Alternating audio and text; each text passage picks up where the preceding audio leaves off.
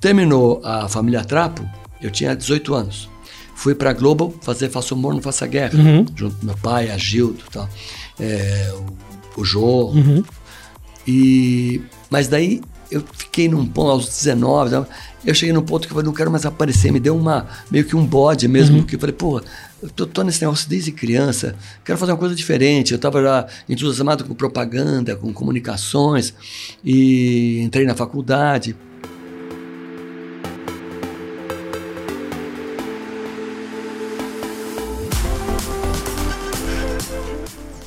E olha só com quem que eu tô conversando hoje aqui. Eu acho que essa pessoa é a única que pode dizer no mundo que teve o Jô Soares como seu mordomo. Acho que é a única pessoa que pode dizer isso. Tem mais Rica... Tem mais gente? Tem, depois eu falo. Ricardo Corte Real. Olha só, filho de Renato Corte Real, Tereza Corte Real e irmão do Ju Corte Real. Família de artistas, né? Olha só o currículo.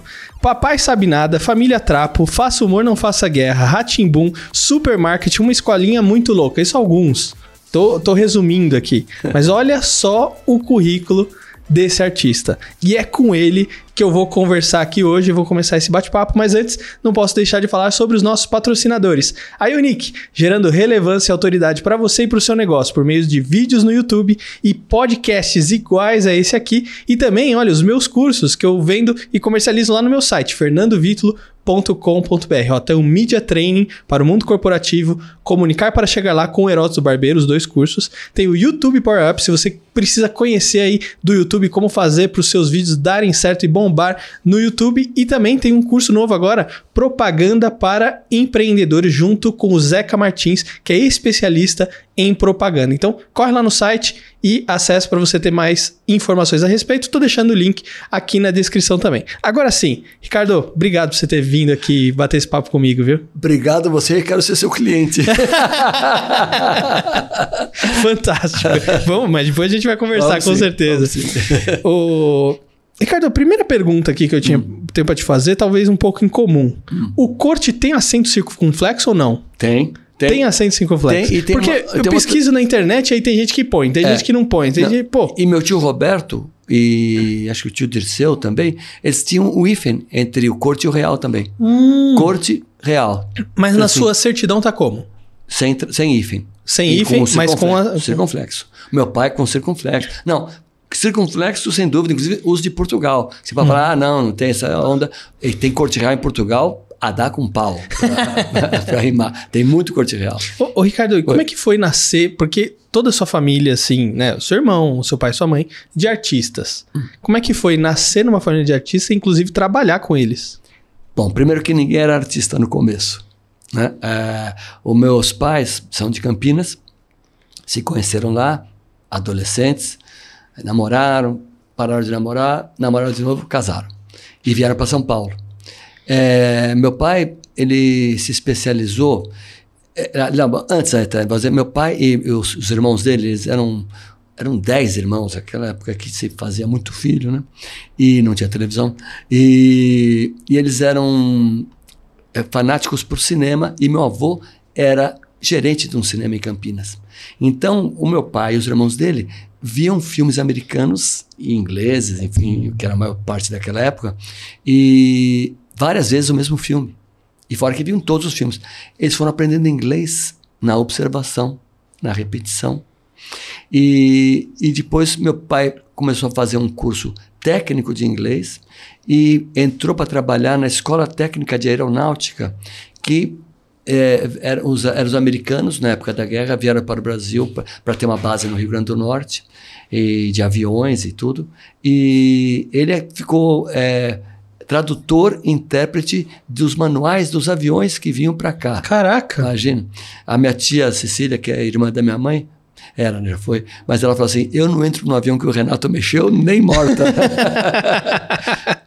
Porque, assim, meu pai sempre foi, pelo que contam os amigos, os parentes, que sempre foi um cara engraçado, bem-humorado.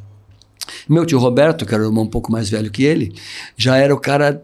Do, foi o primeiro que entrar no rádio, é um cara já da, da, música, do jazz, mas enfim, todos eles tinham esse amor pelo cinema. Meu tio Dirceu também, tio Tozinho, enfim, todos os, os corte real, Gomi de corte real, porque a mãe do meu pai era Francisca Gomi de Corte Real.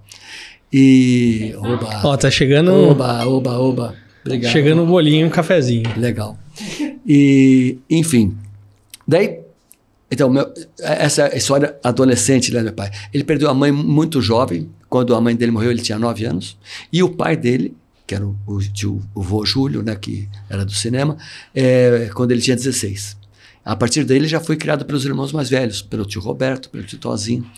E o tio Roberto foi o primeiro que entrou em rádio e foi fazendo uma carreira ali. E meu pai foi nessa onda do tradutor e intérprete. Veio para São Paulo, a, por causa da Escola Técnica de Aeronáutica. Daí, quando acabou o contrato com a Escola Técnica, ele recebeu proposta, na época, não sei se foi White Martins ou Seven Up, as empresas americanas. Não existia secretária bilíngue. Então, o que tinha? Tinha o tradutor e intérprete.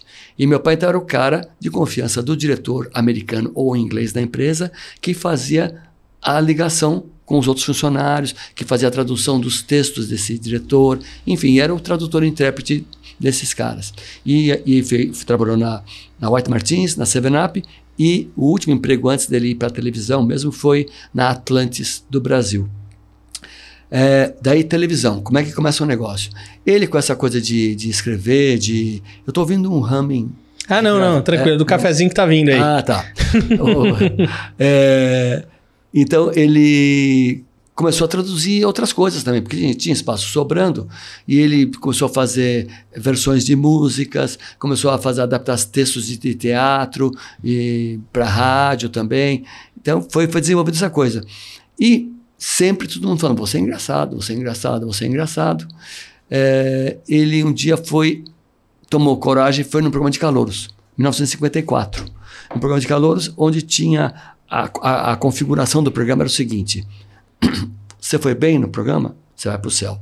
Vinha um anjinho que estava para o céu. Você foi mais ou menos, ficava aqui na terra mesmo, tomava um brindezinho e ia embora. Foi mal, vinha um diabo, te pegava e te levava para fora do programa. Meu pai foi para o céu, com o texto dele mesmo, que ele interpretou, e chamou a atenção da direção da emissora, que já foi lá e falou: opa, vem para cá. Aí meu pai foi é, contratado pela TV Paulista, Organizações Vitor Costa, em 54, que era o que depois virou a Globo. É, então assim começou a carreira dele de televisão. Então ele fazia um programa pra, por semana, participava de alguma outra coisa, escrevia algumas coisas, mas continuava na Atlantis ali trabalhando. Só depois de, acho que oito anos trabalhando direto já na televisão e na Atlantis, que o seu White lá, que era o Mr. White, que era o diretor, falou assim, ô Renato, oh, você é um cara já famoso e tudo, eu, me sinto mal, você, eu toco a campanha, você vem, me atende, faz as coisas que eu peço, é um ótimo funcionário, não, não tenho questão, mas você, você, não se sente mal? É, o cara queria que meu pai pedisse demissão, né? Mas eu falei, não, Sr. White, eu, eu, adoro trabalhar aqui, quando o senhor não me chama, eu faço meus textos, tá? No fim, conseguiu, foi demitido, comprou o primeiro carro, em 1960. E daí ficou só na televisão, porque já estava ganhando mais na televisão, inclusive, enfim. Foi assim o começo. Bom, o primeiro trabalho juntos ali como família foi o Papai Sabe Nada. Não. Foi, não foi? Não, ainda não. É, meu pai fez um muito sucesso como personagem Epitáfio Santinha, uhum. que era ele que escrevia e criava. É, foi de 58 até 60, 61, uhum. na Record. Era ao vivo, não tinha videotape ainda, nem nada. E, e daí, é, teve uma renovação de contrato lá que a Nair Belo não se entendeu com os donos da Record, que ela achou que não estava bom para ela aquele dinheiro, enfim, e saiu. Então, acabou o Epitáfio Santinha. Daí meu pai teve a ideia luminosa de falar, não, então eu vou fazer um... Pensei num negócio tipo a Lodossura, que tinha a Eva Vilma e o John uhum. Faço eu e minha mulher e fazer Aventuras do Comendador. Só que ainda ele criou também um terceiro personagem, que era o Confúcio, que era um filho dele, que era um ator, um adolescente.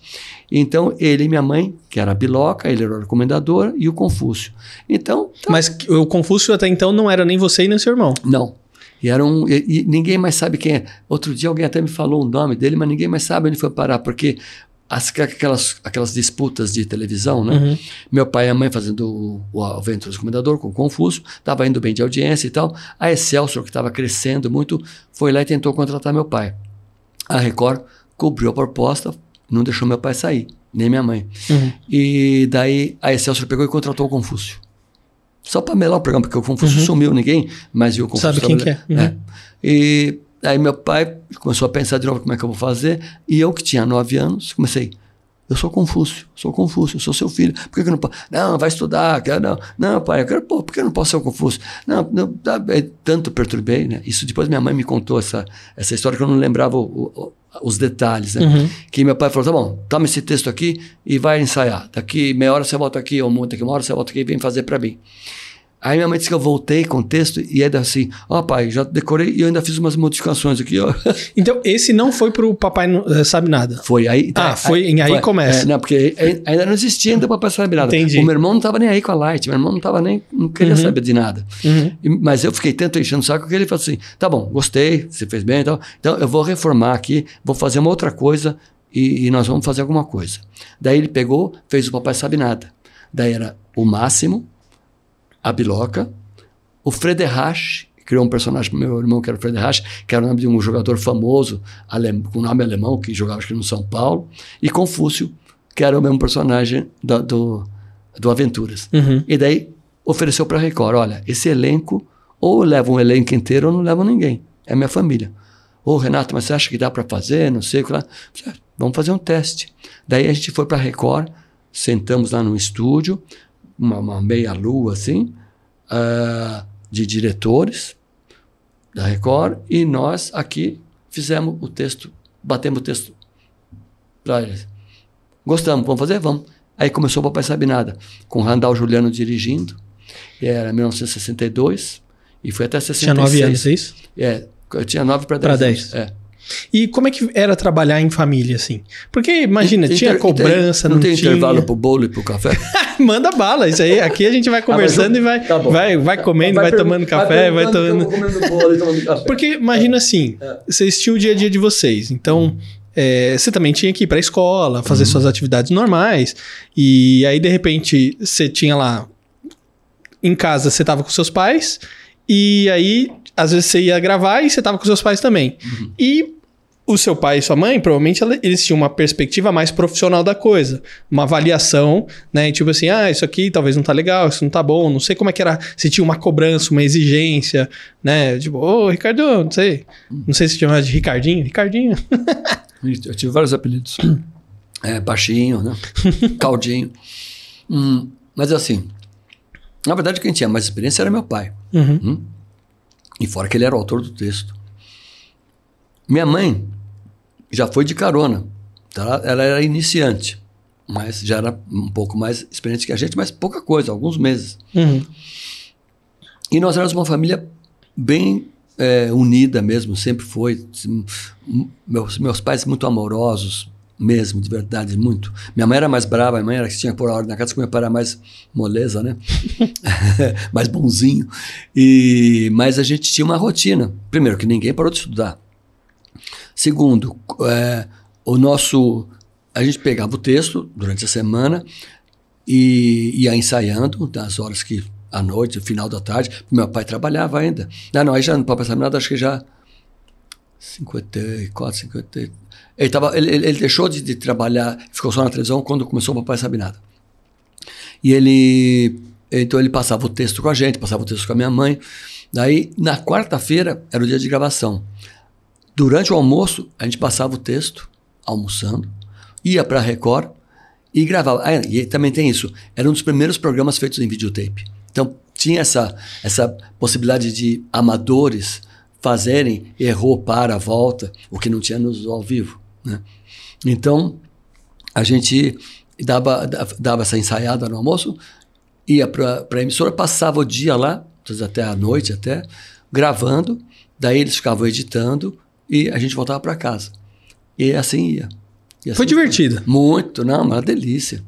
Tinha responsabilidade, mas tinha diversão e bom. E fora que imagina que aventura para os dois moleques. E outra coisa, a gente não gravava o tempo todo, porque daí tinha cena, tinha a fábrica de chupetas polegar, tinha é, a- a- as coisas que ele fazia com entrevistas com outras pessoas, que era que a gente assistia na televisão dentro da casa. Tinha, tinha várias outras cenas. E eu e meu irmão ficávamos lá perambulando pela Record, indo na, na contra-regra, brincando. A gente brincava dentro da televisão. Eu tinha nove, meu irmão tinha 12. Você sabe que, é, dentro do que você fez, porque eu não tive a possibilidade de assistir o Papai Sabe Nada, nem o Família Trapo. É, e nem se eu quisesse, conseguiria, porque infelizmente a gente não tem os. É, a família Trapo, os você arquivos, conseguiria né? ver dois programas, que são os únicos que sobraram. E o Papai Sabe Nada não tem nenhum. Nada. É uma tristeza. É muito triste isso, né? Muito que triste. pegou Muito fogo, e não sei- puxa. É, é, é, sim, tão, tão mais triste do que pegar fogo foi eles apagarem as fitas para gravar em cima de fita antiga. Isso é. É, é porque eu acho que na, na época ninguém sabia o que que, o que, que era isso, o que, que tava virando, tudo muito no começo ainda, né? Você imagina, você tinha 12 anos de televisão, né? Eu sei, Muito mas, recente, mas né? é, você a, a TV americana. Guarda- quer dizer, é que essas são diferentes formações, né? De- A visão é, difer era diferente. é, os caras têm a I Love Lucy inteira pra você ver. Os caras têm. Todo, é, tinha a cultura de guardar as coisas. Aqui não. O empresário brasileiro, o cara estava mais interessado em comprar o carro do ano do que investir em equipamento, do que investir em comprar fita. Eu sei que custava E caro, deixar mas- um legado, né? Exatamente. É, é, assim, os caras apaga- apagaram o, passado e o futuro deles, né? Porque É. imagina que não ia ser. Não. Que tivesse guardado. Olha, eu fiz, fiz 200 programas Família Trapo. Se tivesse guardado 20, Uhum. eles iam ter um especial por Não, mês Família então, Trapo. mas você lembra naquela época que foi uma febre DVD? E o pessoal fazendo todo aqueles programas mais antigos e lançando em DVD, e o quanto Sim. que não vendia? Exato. Imagina na época, você faz um Papai Sabe Nada, Família Trapo e. pff, Iam estar ganhando até, dinheiro até hoje com É. isso. E a, e a emissora também. É. Enfim. Visões, Visões, é, é. diferentes. É. É, mas desses, é, de todos esses programas, né, o que eu tava falando aqui, o que me marcou foi o Ratimbum, foi o 00, né, porque eu assistia muito a TV Cultura é, na minha época, eu sou de 86, então você já imagina ali, a partir de 5, 4, 5 anos, já começa a lembrar de Catavento, né, Ratimbum, Castelo Ratimbum, mais recente, mas eu lembro muito do 0 e o 00 ali, correndo ali, e passava no viaduto, e eu lembro... É, no Minhocão. "Meu, minhocão, nossa, que legal. E era muito legal isso, porque às vezes eu passava com meu avô no minhocão pra vir pra cá. É. E. Tá olhando os vianáveis. E aí eu falava assim, eu falava, nossa, aqui do programa e tal. Isso era muito legal, né? Então foi um dos programas que me marcou muito.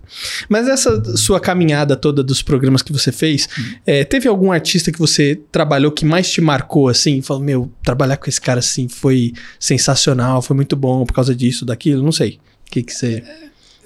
Meu pai. né? Mas teve outros também, claro. É, o Zelone, era mar... Golias. Não. Eu tive eu fui um privilegiado mesmo, é, total, porque é, o Papai Sabe Nada acabou, eu tinha 14 anos. É. Daí um ano fiquei meio ali soltão, só estudando. E daí a Record criou um programa que ela falou: bom, Papai Sabe Nada não dá para fazer mais. Não dá para fazer ao vivo, porque a gente não tem essa. Mas daí alguém, não sei quem foi exatamente, isso o Nilton Travesso pode me dizer. Mas basicamente, Carlos Alberto de Nóbrega, que era o cara que escrevia para Golias, Uhum. Jô Soares, que escrevia geral, e Manuel Carlos, Nilton Travesso, o Tuta, enfim, os caras falam, vamos fazer essa família aqui, vamos chamar, quem? Bom, Golias é o tio Bronco, ah, o Zelone é o Pepino Trapo, o Otelo é o Pepino Trapo, Renata Fronzi vai ser a Helena, a Helena, Cidinha Campos, ah, você perguntou, né, quem teve mais Isso, ia Todos nós temos o agora. o Jô Soares, É né? verdade. É, a Cidinha Campos, e daí tinha a Cida Ruda, que era a Xantipa, que era a namorada, e o Gordon, que era o Jô Soares, que é um cara que me marcou muito também, muito. Um cara que respeito muito, gosto muito dele, de qualquer jeito.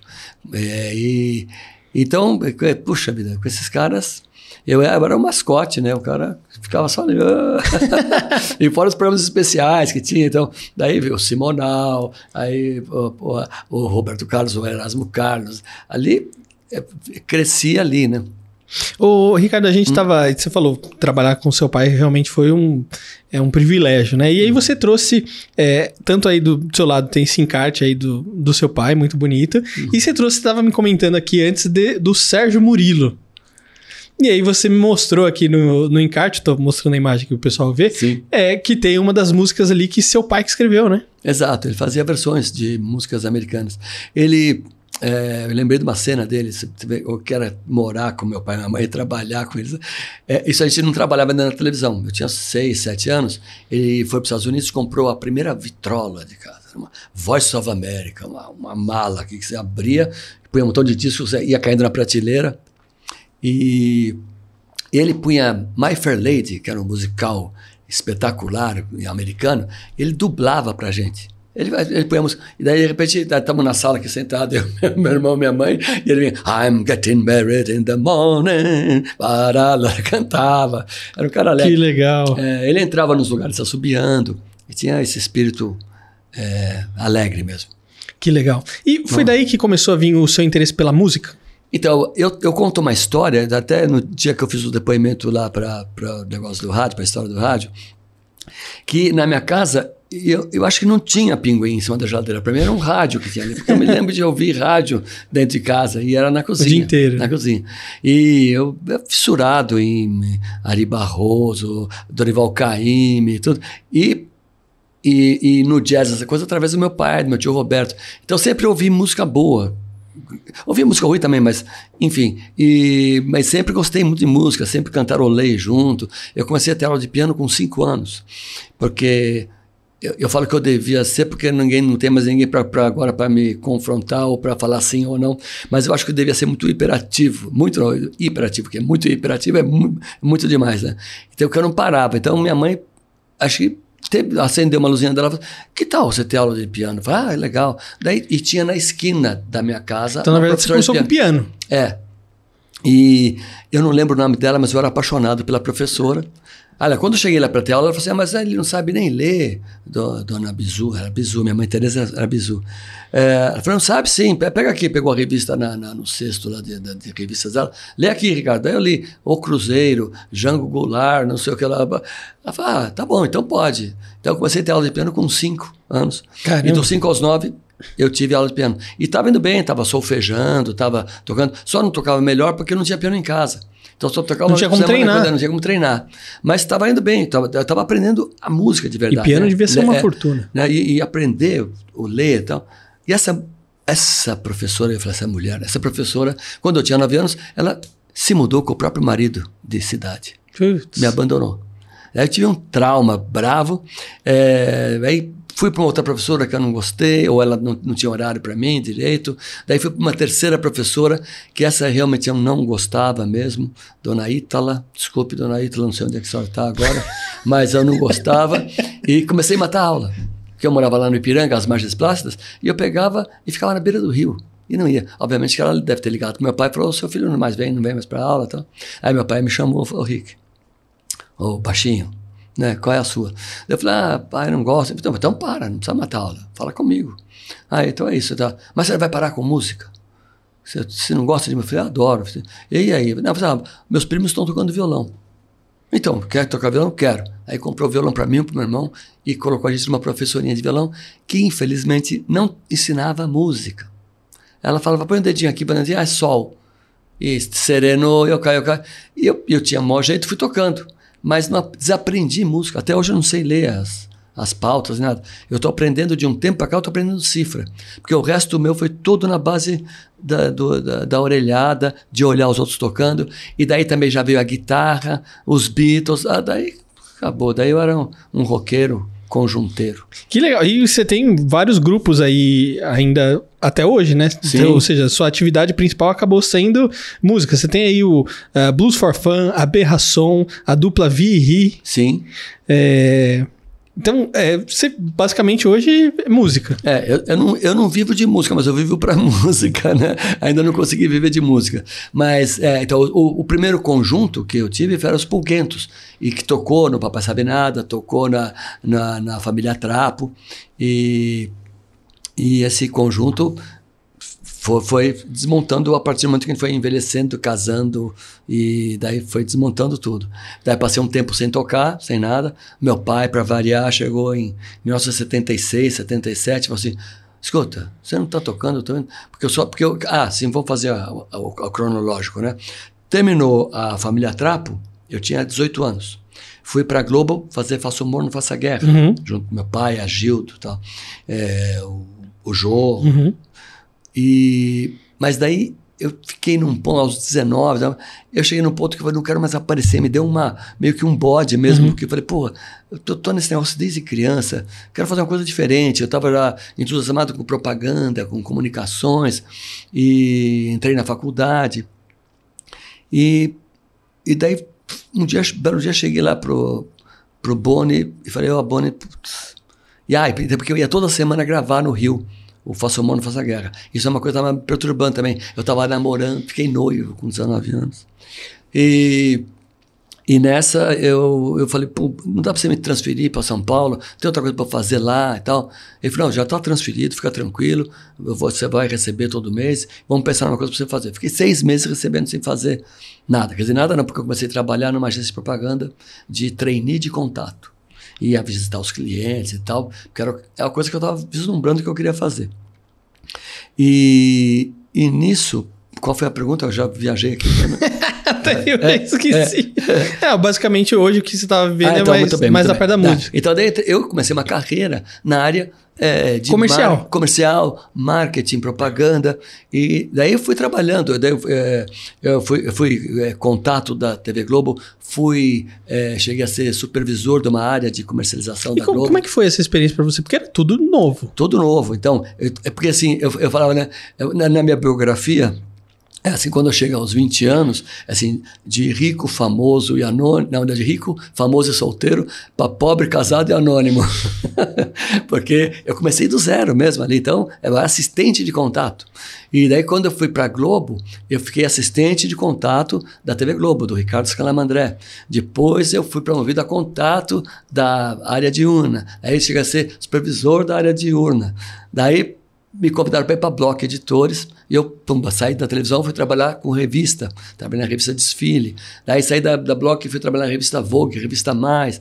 Aí fui trabalhar em agência, fui contato de agência, é, trabalhei em produtor. Daí eu fiquei 10 anos só indo, mudando de, de lugar, sempre a, a, o mercado, quer dizer, começou a tomar conhecimento uhum. da, da, minha presença ali, e os caras me chamavam para lançar coisas, porque eu, eu era conhecido, eu tinha facilidade para abrir as portas e tal, e eu era ah, vamos lançar uma revista, convido o Ricardo. Bom, então eu fui convidado para lançar a revista Bis, da editora Abril, fui o primeiro diretor comercial da MTV Brasil, é, enfim, foi, foi desenvolvendo uma carreira nessa área dos 20 aos 30, e aos 30 meu pai morreu.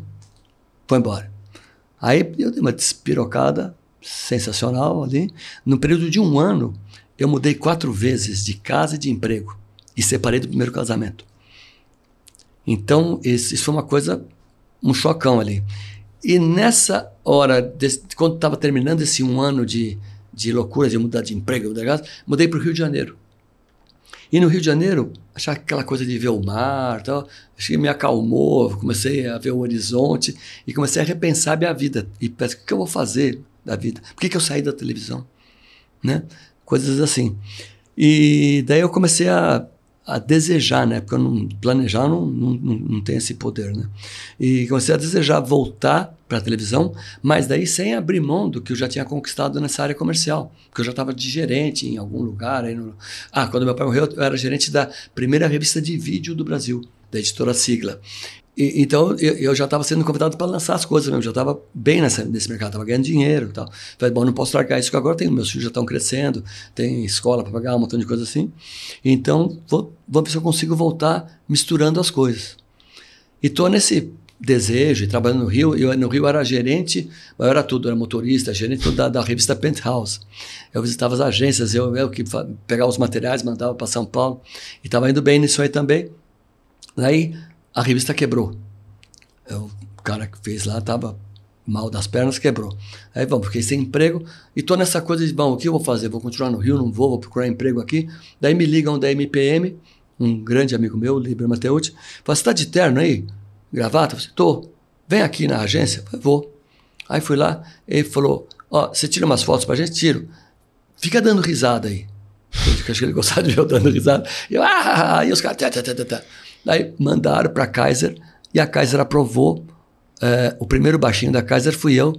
E a, era a Kaiser lhe deseja uma cara feliz. E era eu com a gravata na cabeça, tomando cerveja. Podia beber nessa época nos comerciais. E aí, além de ganhar o cachê, salvar o, a, a, o, o período de desemprego, voltei para São Paulo. E eu estava nos caminhões da Coca-Cola, estava nas paredes dos bares, outdoor, televisão com o comercial da Kaiser. Falei, bom, já estou começando a aparecer um pouco aqui. E continuei trabalhando na área comercial. Fui trabalhar com o Luciano do Vale, que tinha uma empresa que chamava Look Promoção, que comercializava os espaços do esporte na Bandeirantes, onde o Luciano Duval era diretor do esporte. Então, a gente comercializava todos os eventos esportivos da, da, da Band e ganhamos um bom dinheiro, estava trabalhando, estava visitando as agências e tal. Daí pintou a revista Bis, na editora Abril. Saí para lançar a revista Bis. Então era sempre assim, né? E nisso começaram a aparecer uns comerciais aqui, outros aqui, umas coisinhas mais leves. Até que em 88, é, a gente foi entrevistado, eu e meu irmão, num programa desses tipo Almoço com as Estrelas, que era um outro casal, que não era o Ayrton nem a Lolita. E e eu senti que estava um clima esquisito na, na, na, emissora, assim. O Ferreira Neto tinha sido demitido, estava uma movimentação. E eu perguntei para um cara lá da técnica, que tá, não, está mudando tudo aqui. O novo diretor artístico é o Fernando Meirelles, que ainda não era famoso, ele tinha o O2 ainda, não era O2, era Olhar Eletrônico. Fernando Meirelles, o Marcelo Machado na produção, blá, blá, tá tudo mudando aqui. Falei, ah, legal. Eu conheci o Marcelo Machado, liguei o Marcelo, Marcelo, oh, Marcelo, tá, pô, legal que você ligou, vamos, tamo, vamos, vamos modificar essa emissora aqui, estamos dando maior gás. É, falei, eu quero participar. Não, você vai participar, você é meu, aqui, é você é meu colaborador é, permanente. Eu falei, mas, mas o que, que, que pode fazer? Falei, ah, não, já sei, vem amanhã, você tem algum material de humor aí? Falei, tenho, tenho os textos do meu pai e tal. Então, vem amanhã que nós estamos fazendo é, as gravações para selecionar os quadros de humor do TV Mix que era um programa revolucionário na uhum. época, e tinha jornalismo, tinha receita, tinha humor, tinha tudo dentro do programa. Daí fomos, fizemos um quadro que a gente criou na hora lá, eu e meu irmão, como se a gente estivesse ensaiando um quadro de humor. Quando a gente terminava de ensaiar, assim, ok, vamos gravar? Vamos, acabava o quadro. E aprovaram o quadro e nós viramos uma das duplas de humor do TV Mix. Que legal. Bom, legal, pô, legal. E essa época também eu tinha, eu estava largando um pouco de fazer área comercial, porque eu ganhei uma bela grana lançando umas outras revistas, que eu fazia contrato de seis meses só para lançar mesmo, montava o departamento, departamento comercial e me mandava. E daí eu tô nessa de fazer humor na Gazeta, vem o, super, o superintendente da Gazeta, Marcos Amazonas, Ô, Ricardo, o que está fazendo aqui? Falei, humor, você não viu já? É, eu estou vendo, mas e, e, a área comercial? Falei, não, estou num ano sabático quer ser diretor comercial da Gazeta? Eu falei, quero. Daí, eu, aquele sonho que eu tive em 83 virou realidade. Eu era humorista e diretor comercial da TV Gazeta. E aí foi uma onda assim, daí eu saí da TV Gazeta, é, saí só da área comercial porque a Manchete me contratou, a TV Manchete. A Manchete estava fazendo uma, uma, equipe comercial nova, tinindo, Ricardo Frender, diretor comercial, e três gerentes comerciais o Oswaldo Marratini, o Henrique Cassiato e o Ricardo Corte Real. E eu falei, olha, mas eu estou fazendo o TV Mix lá na Gazeta. Falei, ah, tudo bem, ninguém assiste mesmo, pode vir. Então era humorista do TV Mix e gerente comercial da TV Manchete. Daí pintou a, a MTV. Eu, a, e a, o, acabou o TV Mix, pintou a MTV. Daí eu saí da Manchete para ser o primeiro diretor comercial da MTV. E nessa época, não antes, antes, na TV Manchete ainda, pintou Ratimbum. Daí eu falei para o Ricardo, meu diretor, olha, a, a, a cultura está me chamando para fazer um negócio legal. Tá, aqui não tem esse negócio de dia da semana, você não está na mesma emissora. Para você ir na cultura, só se for sábado e domingo, porque aqui, de segunda a sexta, os blocos não vão deixar você fazer nada. Daí eu falei isso para a cultura. Ah, a gente faz sábado e domingo. Você topa? Topo. Daí eu e o Luiz Henrique uhum. fizemos as gravações do 000 aos sábados e domingos. Os caras passavam em casa às 7 da manhã. E para quem não conhece hoje, Mama Brusqueta, né? Mama Brusqueta, querido Luiz Henrique. E eu a, a, passava o, o carro da, da, TV Cultura em casa às 7 da matina, no sábado e no domingo. A gente ia para lá, ficava uma hora e pouco maquiando, pondo aquela roupa horrorosa e gravava mas também já gravavam vários, né? Gravavam vários por dia. Tanto que, assim, acho que em três meses a gente gravou o que está no ar até hoje. É, então.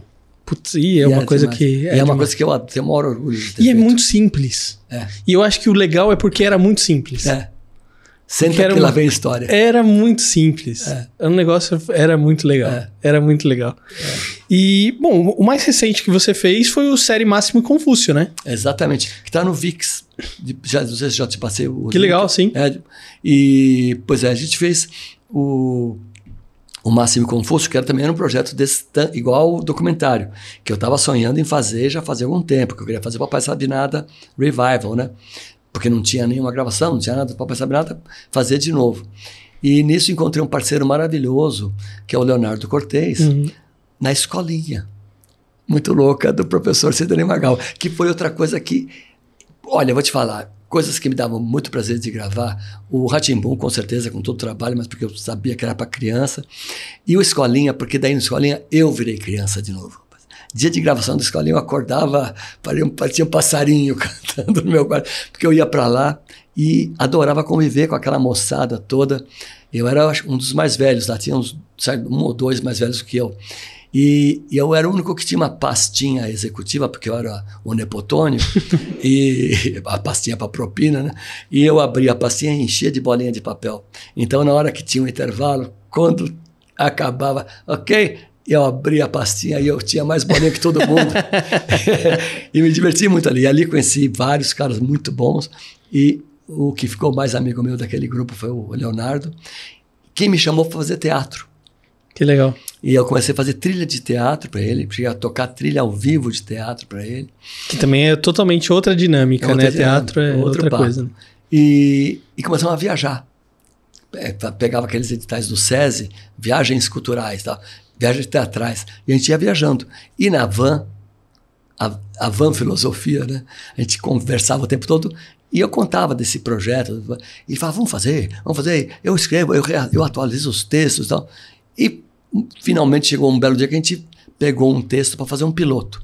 E graças ao meu hiper amigo Carlão Pacheco e todo o pessoal que ele conseguiu com o prestígio dele, o, o Pedro Farcas, os irmãos Stanley, é, a, as meninas do som, Tid, Lia, é, a gente fez um piloto maravilhoso. E daí falei, assim, vamos escrever esse piloto nos lugares. E daí precisava de uma produtora, porque sem produtora não podia escrever. Aí conheci, tentei o O2, tentei as produtoras que eu conhecia, ninguém estava podendo na época, estavam viajando para ir para Cannes, não sei lá, e tinha uma, uma chamada da cultura, que é um não sei como é que é o nome mais agora, enfim, é, um, é um negócio que você chama vários projetos para analisar. Tinham 500 projetos inscritos. E a gente escreveu o nosso projeto, com a produtora do Roberto Dávila, que é a Moonshot, a Helena Fonseca, que foi a nossa diretora nesse piloto depois do, do programa, e, e, e, inscrevemos o Papai Sabe Nada, e, com o nome Máximo Confúcio. E, mas deixa eu te perguntar, ele é como se fosse uma releitura ou ele é como se fosse uma continuação daquilo que aconteceu lá atrás? Então, tipo assim, não, é como se fosse você mais velho, sabe? Não sei, uhum. se, ou se ele era uma releitura. Como é que é esse é, como é que foi essa. Teve várias criações aí que, que eu acho que foram bem sacadas.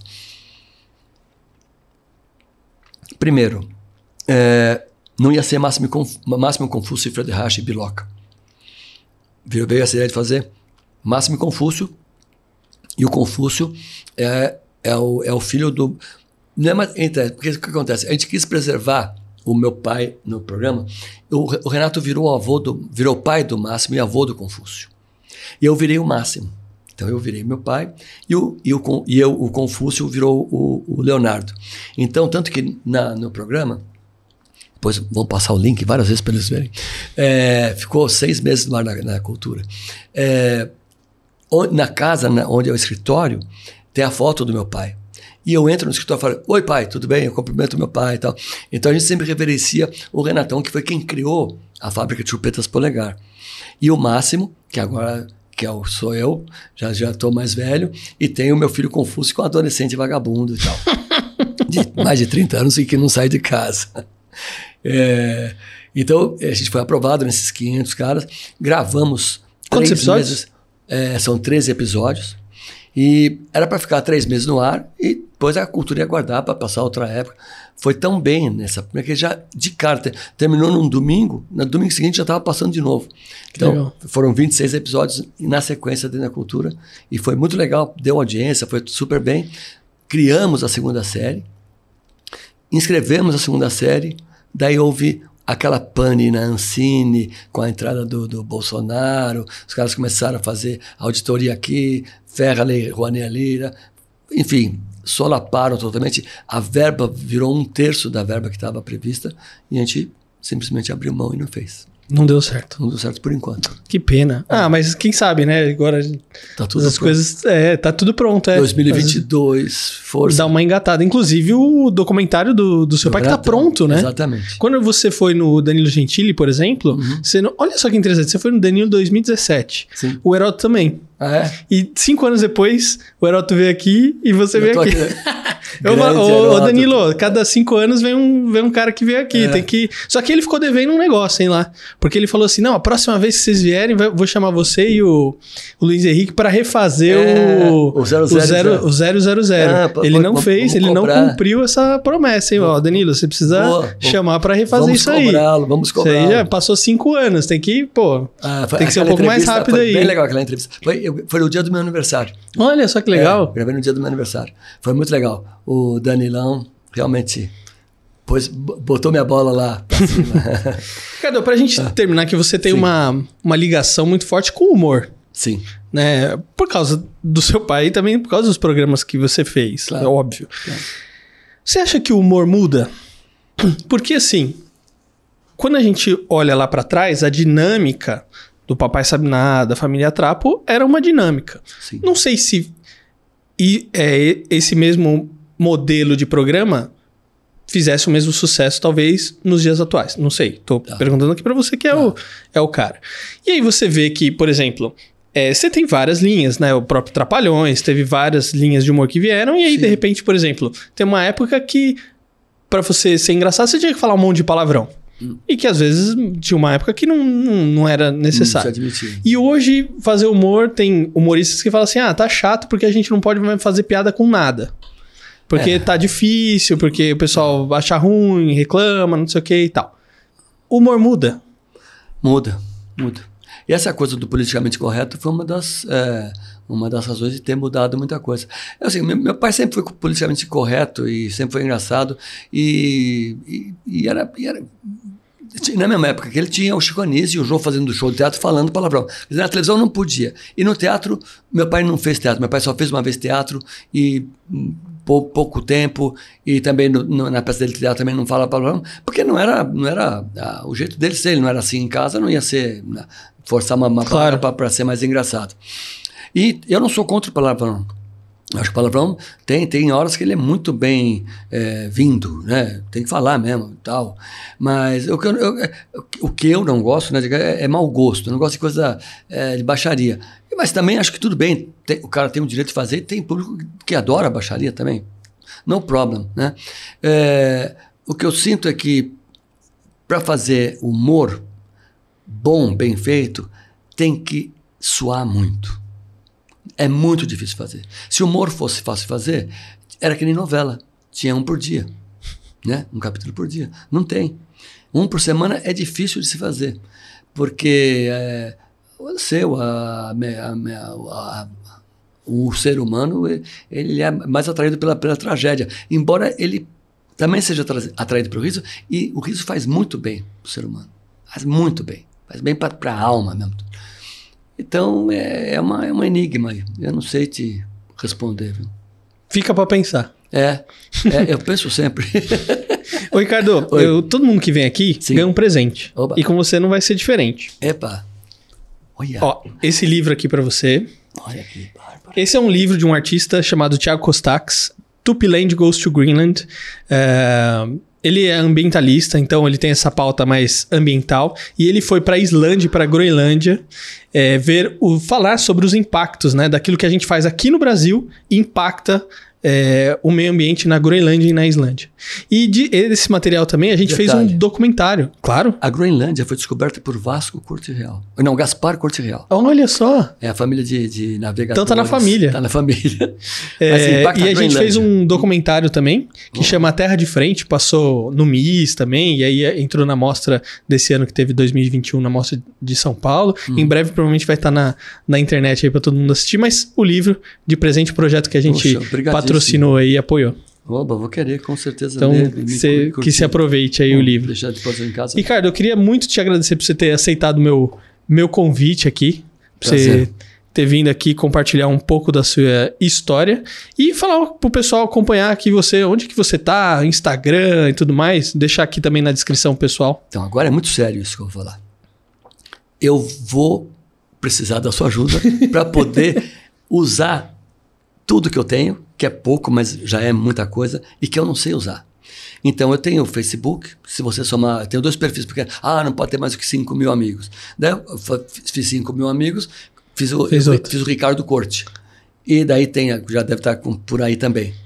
Tem o Instagram, tudo, mas eu vou entrando, mas eu não sei como usar a, a ferramenta. Então eu, eu tenho muita coisa para mostrar, tenho muito arquivo é, de vídeo, porque eu sou um, um fanático. Quando saiu o VHS, eu ficava indo na casa dos meus amigos para gravar coisas, porque é, eu, eu, eu, tinha um trauma de não ter família, de não ter uma imagem minha com meu pai e com a minha mãe trabalhando.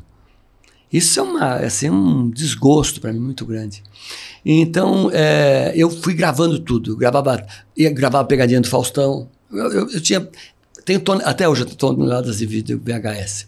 E, e aí, toda vez que surgia algum formato, eu ia me adaptando, e porque tem essa, essa mania de, de, de de resgatar coisas. Outra coisa que eu amo são os jingles. Eu participei de um grupo vocal, a gente ficou anos fazendo um show que era a Voz da TV, fizemos em muitos lugares e que a gente contava cantando a história da televisão e do rádio, com jingles e seriados, temas seriados. Então eu tenho muito material. Então, Legal. e tem um canal no YouTube que deve ser Ricardo Corte Real, mas que eu não sei usar, não sei nem a senha. Vamos botar isso para rodar para mostrar pro pessoal. Então, ó, pessoal, em breve vocês vão ter mais novidades aí do, do Ricardo, isso. as redes sociais para seguir ele, mas tem o Instagram. Tem. Deixa eu ver aqui qual que é. Veja. Que eu já falo pro pessoal aqui para te seguir. Eu acabei de digitar aqui, Máximo, ó, Máximo Jacarandá. Isso, é isso? É isso. Máximo Jacarandá, arroba Máximo Jacarandá. Já entra aí, já vai seguir ele. Quando você entrar, você vai ver uma fotinha em preto e branco. Ricardo Corte Real, corte com acento circunflexo. Isso, e tem o Ricardo Corte Real 08 também no Instagram.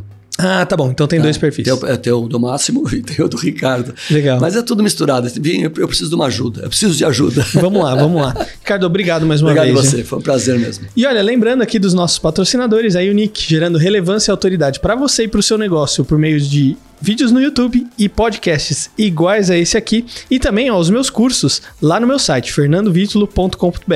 Mídia Training, eh, comunicação com Heroto Barbeiro, YouTube e propaganda para empreendedores. Corre lá, com certeza você vai gostar. Valeu, até a próxima. Obrigado, Ricardo.